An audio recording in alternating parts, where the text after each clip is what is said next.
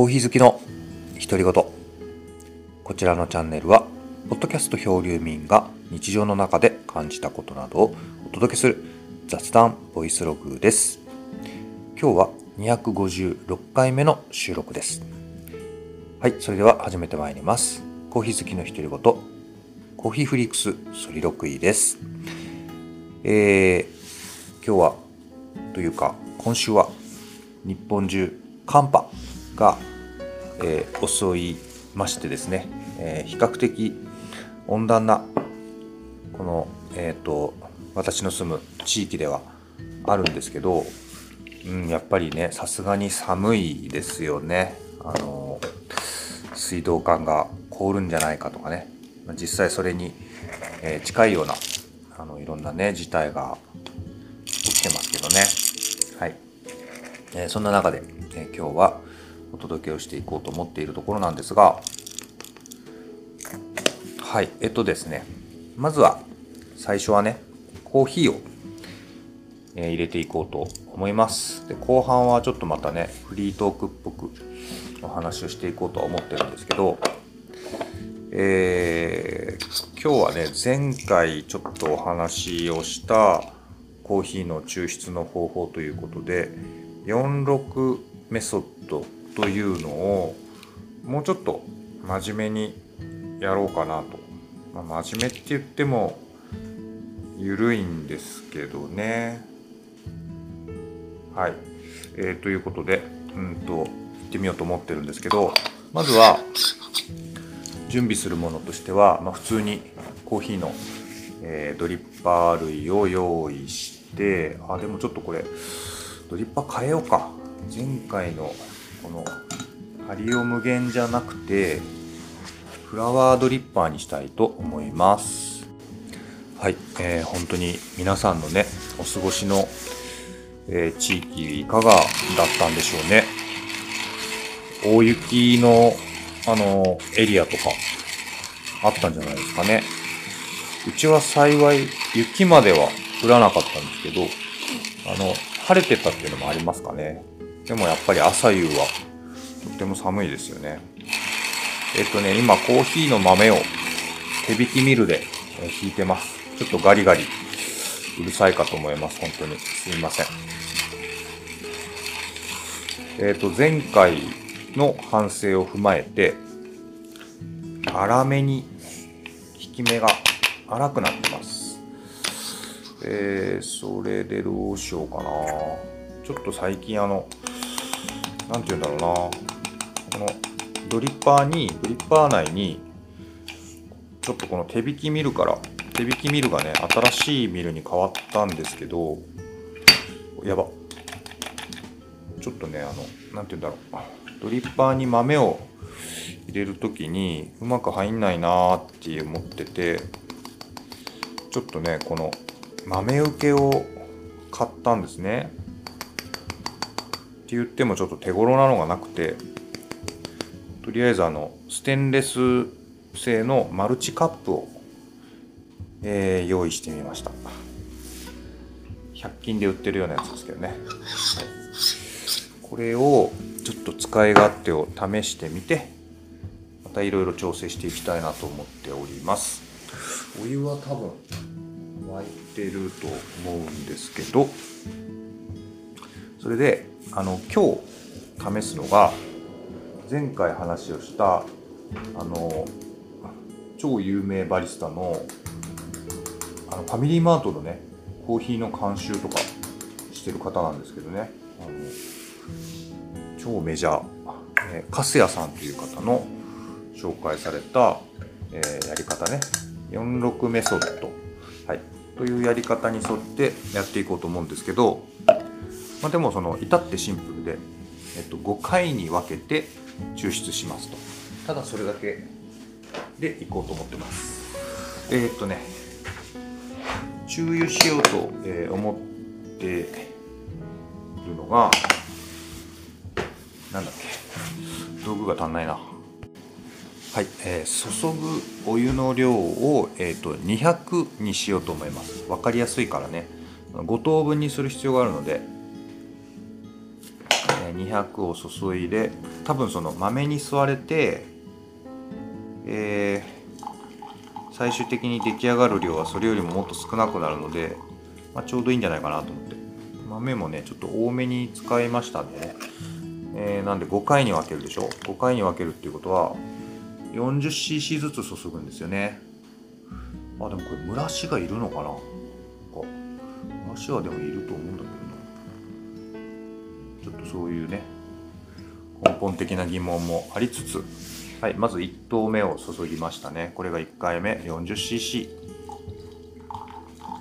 ちょっと待ちましょうか1投目はね。30秒ぐらい。蒸らしましょうか。はい。40cc だからね。蒸らしにはちょうどいいぐらいの。もうちょっとでも、えー、抽出され始めてますよね。あのサーバーに、えー、コーヒーが落ち始めてます。はい、えー、っと、それでは、ちょっとせっかちかな？2投目いきます。はい。この注ぎ方もアレンジするといいらしいんですけど、まあまあそんなに今日はこだわらずに、えー、私のいつもの入れ方でね、あんまりこう回し入れとかしないたちなんですよ。真ん中に点注ぎで入れていきます。これが2投目。はい。どうなんでしょうね。なんか安定した抽出があメリットみたいなんですけど。でもどうなんだろう。抽出時間としてはやっぱ分ける分長引くんじゃないだろうか。それとももっとガーって一気に注ぐのかな。はい3投目です。だいたいそのドリッパーの中のお湯が、えー、なくなっちゃうのを見計らって次のお湯を注ぐと。はいそんな風に思ってますけどね。はい。はいどうでしょう。次4投目ですね。46メソッドのまあ、その後半の6にもうね差し掛かっちゃってますけどね。どうなんだろう。はい今 100cc 抽出されてますね。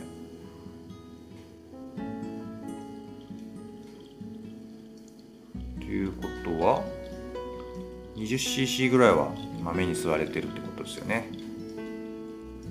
これが4投目。はい5投目は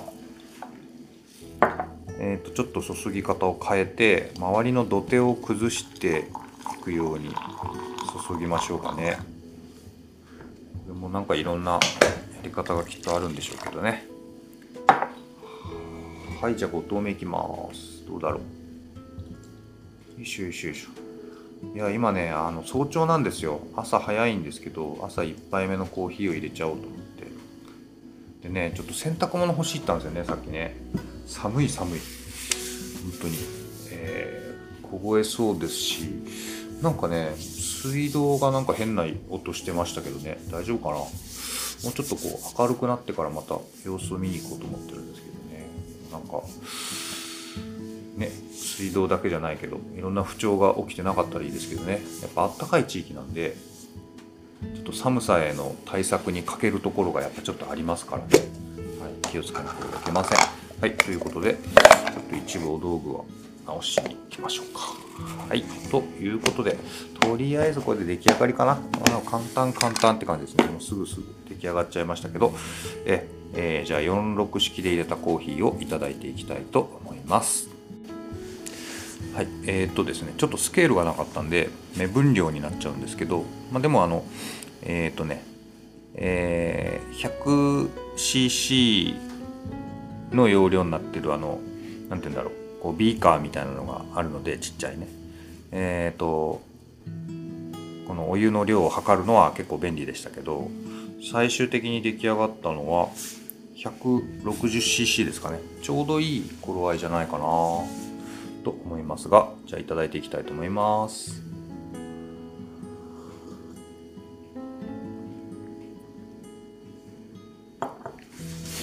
うん。あ濃さもちょうどいいですね。あ美味しい。でもなんかいつもと違う味がするな。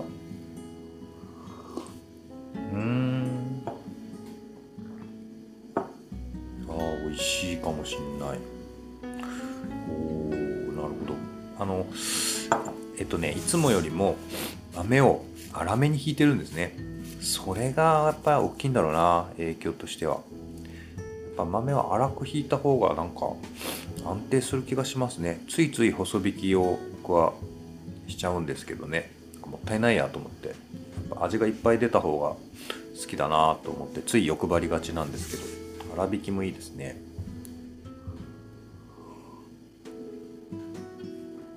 うん。うまっ若干粗挽きぐらいですけどね。はい。ということでまあこのね46式はまたちょっと機会を見てやっていこうかな。これどうなんでしょうかね。でもねお店で使えるんですかね。まあその余計なお世話ですけど。お店でやる人にはやっぱオペレーション結構増えるんじゃないですか。5回に分けるとか家でやる分にはいいけどっていう気もしなくもない。結構やってんのかな？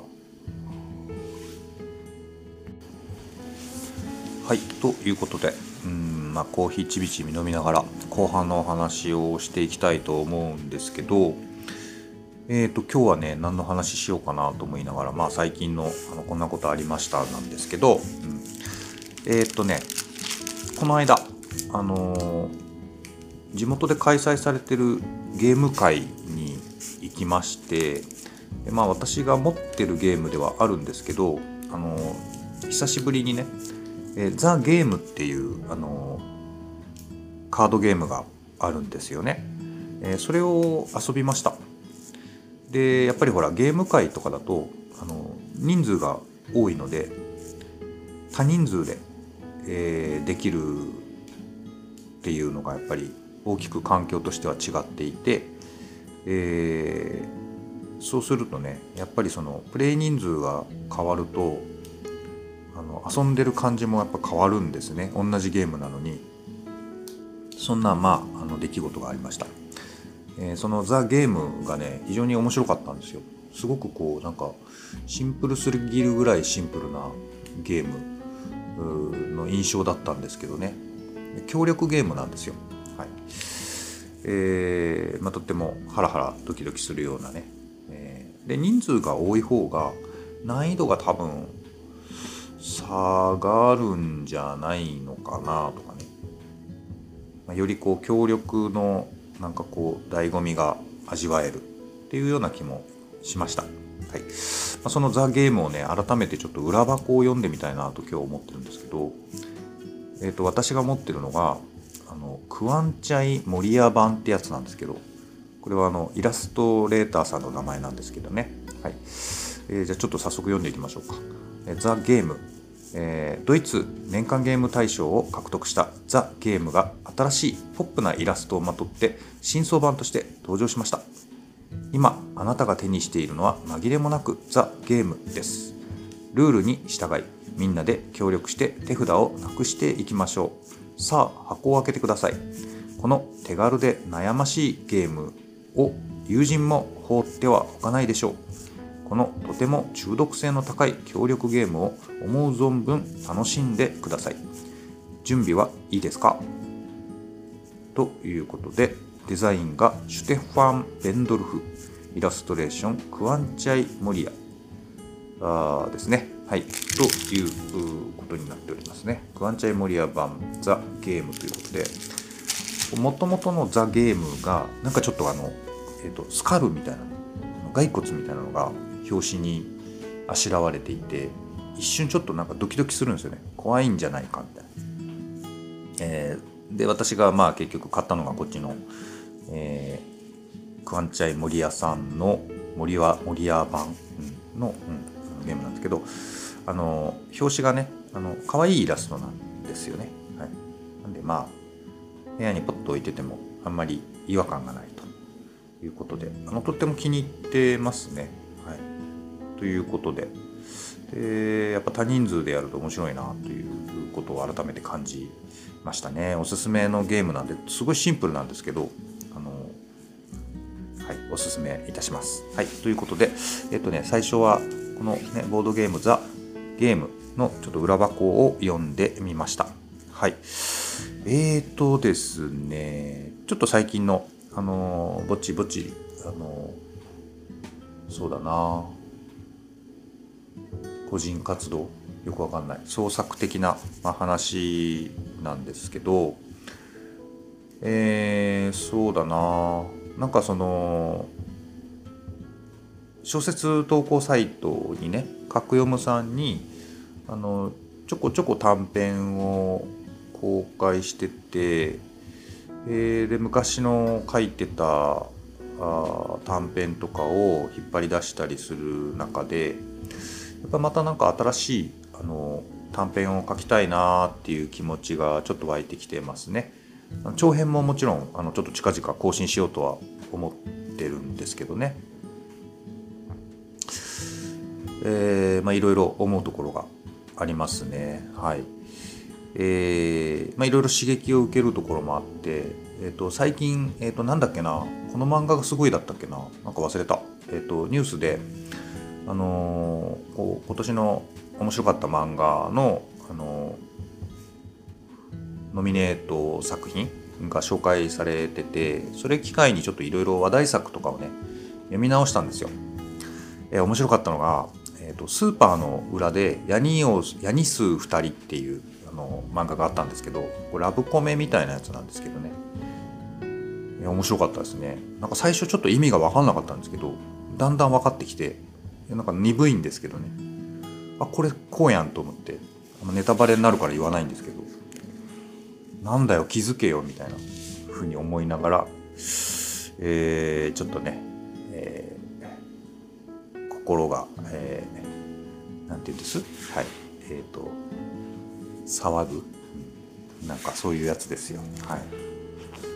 というね。はい、えーまあ、そんなお話なんですけどちょっと試し読み版で読んだんで面白いと思って読んでました。はい。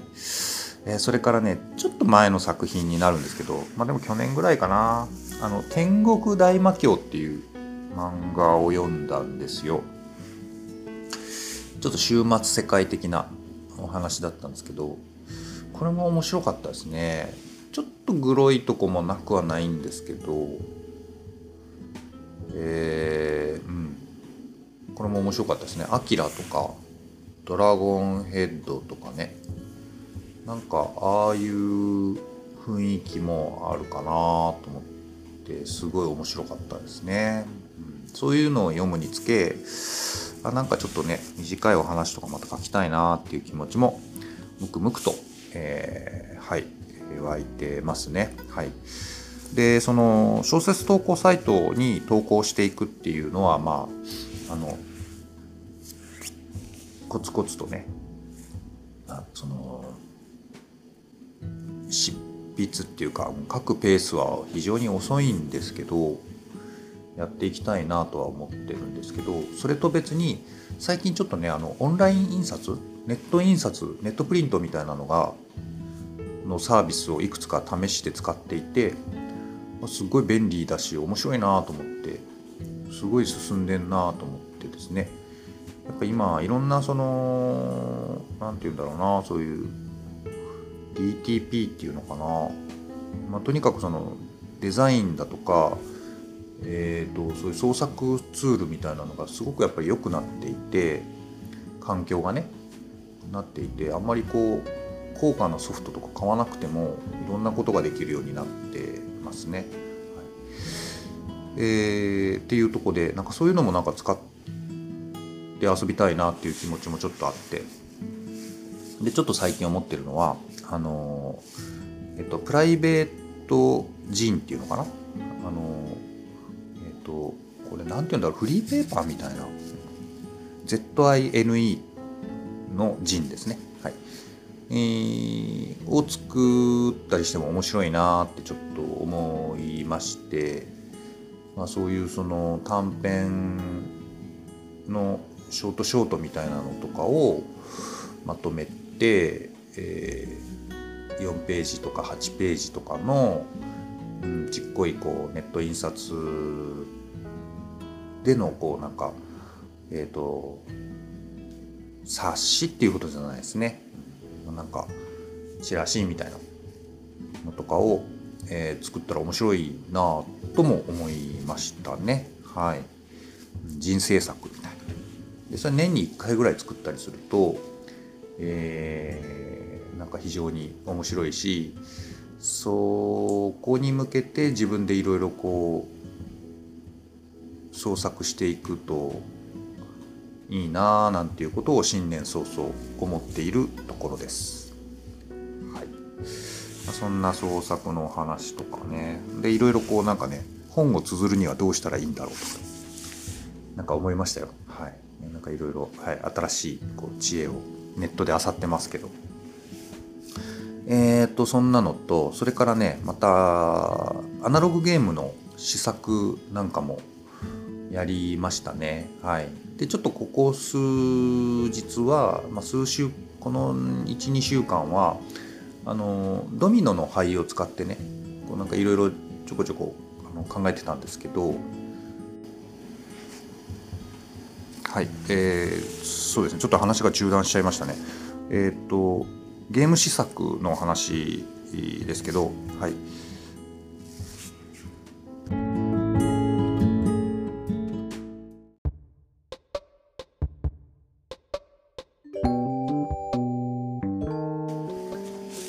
はいすいません。ちょっと,、えーと、機材不調でしたね。はい。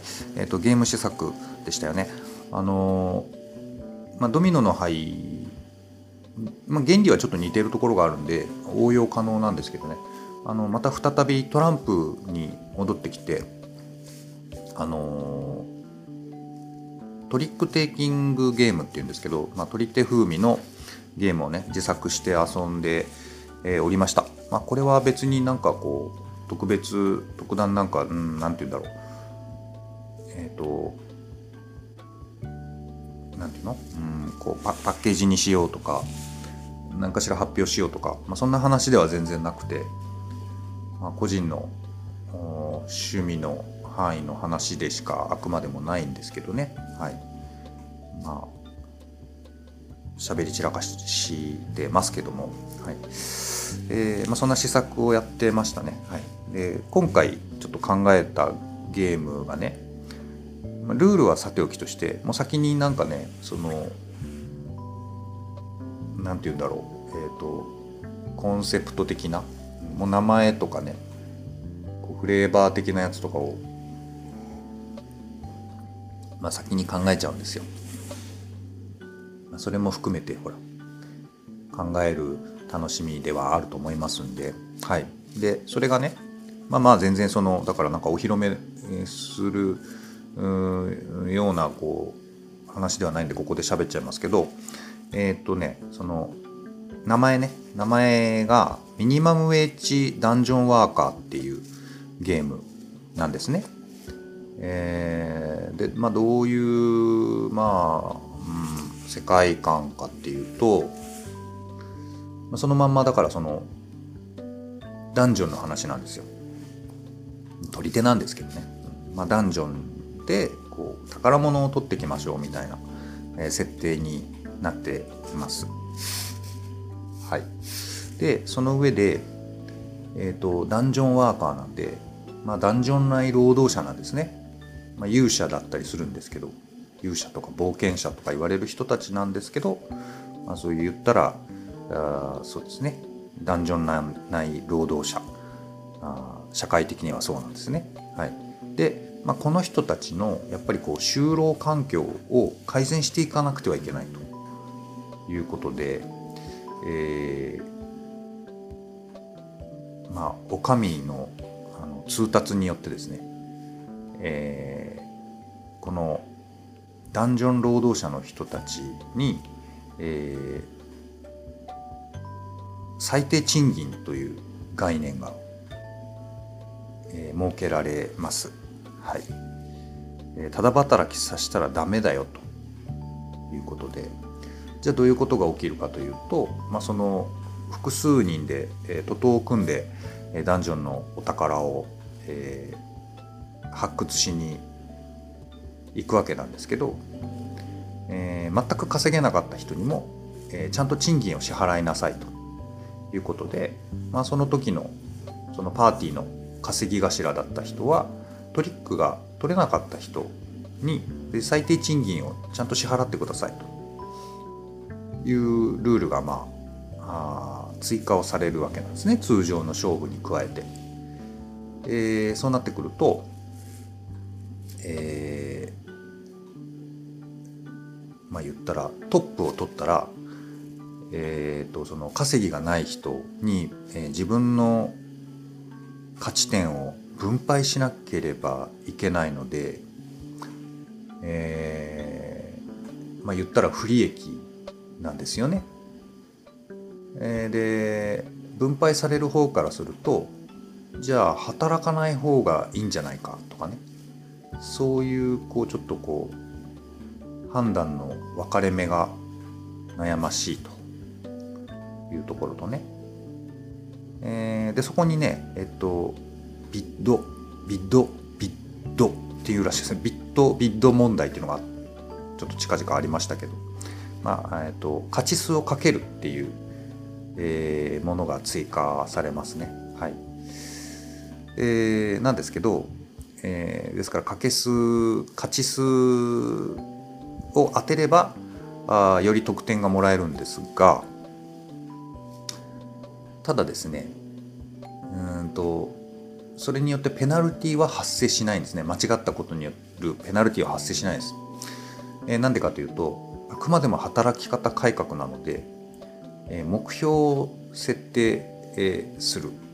それは強制されるものではなくてあくまでもその何て言うかこう就労環境が改善されてモチベーションが高まるという目的のもとでのビッドなので、えー、勝ち数がゼロだった人がかといって最初から私はあの個も働きませんっていうねその宣言は、えー、できないわけですよ。やっぱり働きませんっていうあの宣言はできないけどじゃあだからといって、えー、成果がゼロだったからといってじゃあその人がペナルティを受けるとそれはちょっとねそのやっぱり就労環境の改善という趣旨の中ではねちょっと良くないと、